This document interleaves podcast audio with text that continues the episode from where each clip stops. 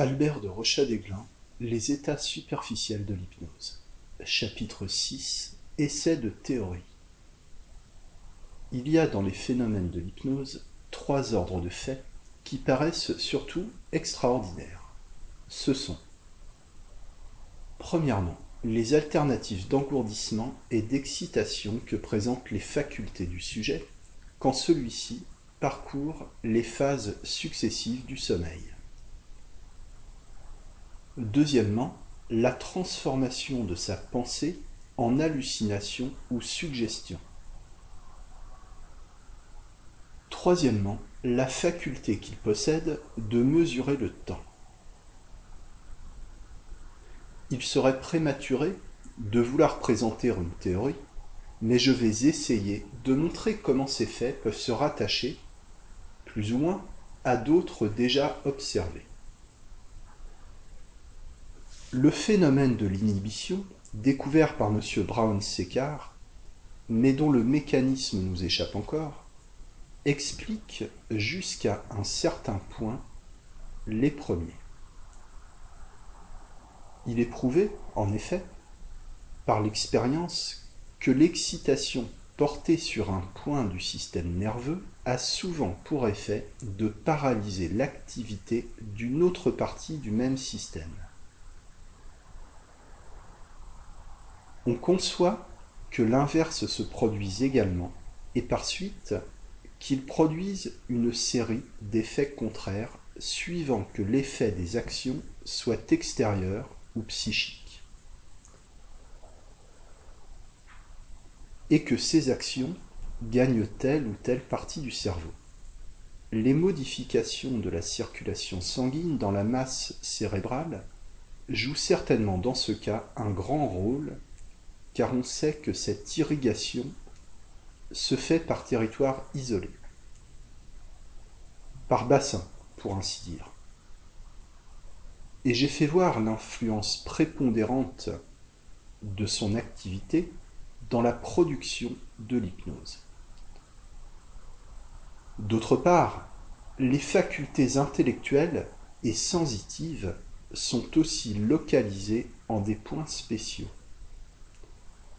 Je dois entrer maintenant dans quelques détails plus précis sur le mécanisme de la pensée avant d'aborder la question des hallucinations et des suggestions.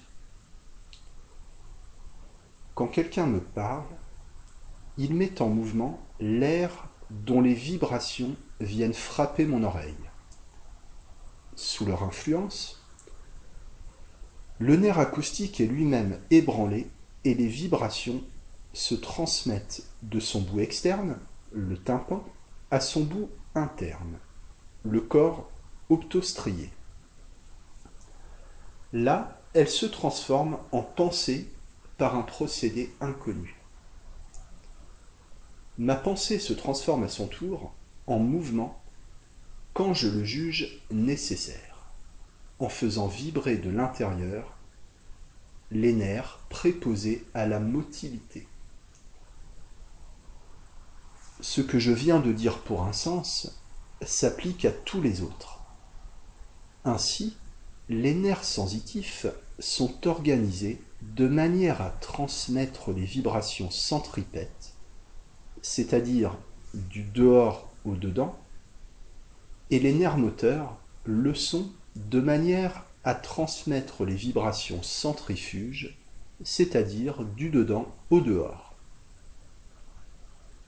On peut cependant concevoir qu'un nerf qui vibre dans un sens puisse vibrer dans un autre et par suite que la pensée puisse se transformer en sensation ou le mouvement en pensée.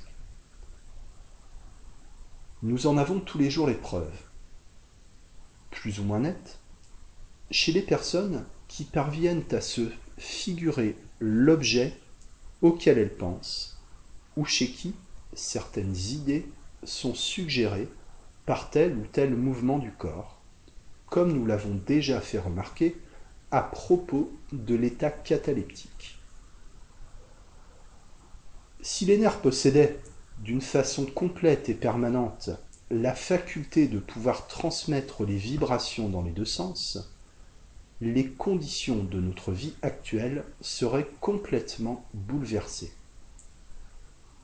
Nous ne saurions distinguer le réel de l'imaginaire, et nous n'aurions plus notre libre arbitre, puisqu'il suffirait d'une idée quelconque pour qu'elle fût fatalement suivie d'exécution. C'est justement le cas des hypnotisés. Il y a donc dans notre cerveau un organisme ayant pour mission d'arrêter les vibrations centripètes des nerfs moteurs et les vibrations centrifuges des nerfs sensitifs. Cet organisme fonctionne quand l'individu est à l'état normal. Il cesse de fonctionner, il est engourdi dans l'état hypnotique. Si maintenant on se reporte à ce que nous avons dit dans le chapitre 2, on sera amené à supposer que cet organisme modérateur se trouve dans la partie périphérique du cerveau, puisque c'est la diminution de l'activité de cette partie qui détermine l'hypnose. Or, c'est précisément à cette conclusion qu'on arrive par des considérations d'un tout autre ordre. Monsieur Luis s'exprime ainsi. Deux points, ouvrez les guillemets. Les recherches des physiologistes modernes, avec quelques variantes, il est vrai, tendent toutes à considérer les réseaux de l'écorce cérébrale comme étant par excellence propres de l'activité psychique et intellectuelle. Et avoir dans les noyaux centraux optostriés un substratum organique destiné à servir de support à un tout autre ordre de phénomènes. Dans les couches optiques, ce seraient principalement les impressions sensorielles qui seraient élaborées et transformées, tandis que dans la substance grise du corps strié, ce seraient au contraire les phénomènes de l'innervation motrice qui auraient leur foyer d'émission. De. De même chez M. Richet. Deux points, ouvrez les guillemets. La direction, la volonté, la spontanéité de ces diverses actions ont probablement leur siège dans la partie périphérique du cerveau, dans l'écorce grise des circonvolutions cérébrales il a été démontré par beaucoup de physiologistes que les centres nerveux supérieurs exercent à l'état normal une sorte d'action modératrice sur les actions nerveuses automatiques. Les choses se passent comme si constamment des centres supérieurs de l'encéphale, un influx nerveux modérateur aller vers les centres nerveux inférieurs, protubérance, bulbe, moelle, pour diminuer l'intensité des mouvements réflexes dont ils sont le siège. Fin de citation.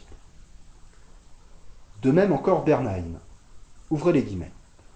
À l'état de veille, la partie active et résonante du cerveau, appelons-la, pour fixer nos idées, mais sans attacher à cette expression une signification anatomique précise, étage supérieur du cerveau. Cette partie, dis-je, intervient et contrôle. Elle modère ou neutralise la partie imaginative ou automatique. Appelons celle-ci étage inférieur du cerveau. Dans le sommeil, cette influence cesse l'étage supérieur du cerveau est engourdi. L'activité cérébrale est concentrée sur les centres d'imagination et automatique. Autrement dit, le contrôle intellectuel est diminué. Fin de citation. Ainsi, l'on peut au moins concevoir comment la pensée se transforme en hallucination ou en acte malgré la volonté du sujet qui conserve toute la lucidité de son esprit, mais qui n'est pas plus capable d'empêcher le phénomène de se produire qu'il n'est le maître de ne point éternuer, de ne point éternuer quand il a humé une prise de tabac. Il voit, il entend, il sent ce qu'il a dans l'esprit exactement comme si sa vue, son ouïe, son odorat avait été frappé réellement par la lumière, le son, l'odeur. Puisque le nerf président à cette sensation a vibré sous l'influence d'une excitation interne, exactement comme il l'aurait fait sous l'influence d'une excitation externe. L'insensibilité des divers sens, par suggestion, se comprend encore, car il n'est pas plus difficile d'admettre que la pensée qui fait vibrer un nerf peut en paralyser le mouvement. Le phénomène des suggestions à échéance est beaucoup plus obscur. Pour lui trouver un semblant d'explication, il faudrait entrer dans de longues considérations sur le mécanisme de la mémoire. Aussi me bornerai-je ici à faire remarquer que vraisemblablement l'hypnotisé, quand il reçoit un ordre, dispose automatiquement certaines cases de son cerveau de manière à exécuter cet ordre au moment voulu. Mais comment compte-t-il le temps? Voilà qui est le plus mystérieux. On comprend bien, à la rigueur, que le sujet puisse prendre des points de repère quand il se trouve dans un état cérébral analogue à celui où il a reçu la suggestion, et où par conséquent il peut se la rappeler. C'est la théorie proposée par M. Bernheim. Seulement, elle ne s'applique qu'au cas où il s'agit de termes assez éloignés, coupés par des temps de sommeil, et elle ne permet d'admettre comme unité de mesure que les jours. Le jour est du reste quelque chose de réel et de tangible pour tout animal. Il est constitué par l'accomplissement d'une période de sensations dues au cours du soleil et à l'accomplissement de besoins quotidiens. On peut admettre que l'organisme parvienne à distinguer des fractions de jour. Le matin ne ressemble pas au soir. Que penser lorsqu'on voit la suggestion s'accomplir au bout d'un nombre déterminé de minutes, c'est-à-dire d'unités qui sont absolument conventionnelles, et cela en l'absence de tout instrument permettant de les apprécier. Il faut admettre que le calcul du temps se fait à l'aide de la respiration ou de quelques fonctions analogues qui permet de compter. C'est l'inconscient, a-t-on dit. Belle explication. Je mets Benoît en léger état de catalepsie par une courte imposition des mains. L'insensibilité de la peau permet seul de constater qu'il n'est pas dans son état normal. Il cause, raisonne et agit exactement comme à l'ordinaire. Je lui dis siffler, aussitôt il siffle involontairement. Je lui dis vous sifflerez sans préciser le moment et rien ne se produit. Je lui dis vous sifflerez dans cinq minutes. Et je l'occupe à autre chose. Au bout des cinq minutes, subitement, Au milieu d'une phrase, sa bouche se contracte et il se met à siffler. Il ne pensait plus à cet acte qui s'est produit automatiquement et sans qu'aucun prodrome l'en ait averti. Je l'endors et je lui dis Dans 18 minutes, vous mettrez votre main droite sur la table et vous l'y laisserez pendant 5 minutes. Au bout de 8 minutes, il m'avait mal entendu, il met sa main droite sur la table. Cette main est complètement insensible, mais lui a l'esprit parfaitement net. Je lui demande Pourquoi avez-vous mis la main sur la table? Je n'en sais rien. Elle est là comme elle serait ailleurs. Je vous prie de l'ôter. Vains efforts. Je lui dis que c'est une suggestion et que je la lui enlève en lui disant de l'ôter. Il ne réussit pas mieux. Il faut que je le mette en état de crédulité par injonction brusque pour qu'il puisse m'obéir. Je ferai observer, en terminant, que le sommeil hypnotique et le sommeil naturel sont très probablement identiques. On a vu, par l'expérience 25 de la page 54, que j'avais donné à Benoît une suggestion pendant son sommeil naturel j'ai fait réveiller le matin plusieurs autres de mes sujets par la simple imposition d'une main en hétéronome, où je les ai fait passer dans les états profonds avec la main en isonome. Le magnétiseur Hansen racontait que pendant son enfance, il s'amusait, la nuit, à parcourir le dortoir de sa pension faisant des suggestions à ses camarades endormis, plusieurs réalisaient le lendemain les actes commandés, ne se doutant pas qu'ils eussent été suggérés. M. Bernheim a constaté que pendant la nuit, il levait le bras d'un de ses malades et le tenait ainsi pendant quelque temps. Le bras restait souvent en l'air comme si le sujet était en catalepsie. Revue de l'hypnotisme, 1886, page 135. Beaucoup de personnes endormies répondent aux questions qu'on leur adresse et ne se souviennent de rien au réveil. J'avais au lycée de Grenoble un camarade qui parlait souvent en dormant. Un soir de sortie, il dormait déjà d'un sommeil agité quand plusieurs de nous rentrèrent au dortoir. On essaya de le réveiller et on s'aperçut avec étonnement qu'en touchant successivement diverses parties du corps, on évoquait chez lui l'idée de scène où ces parties jouaient un rôle.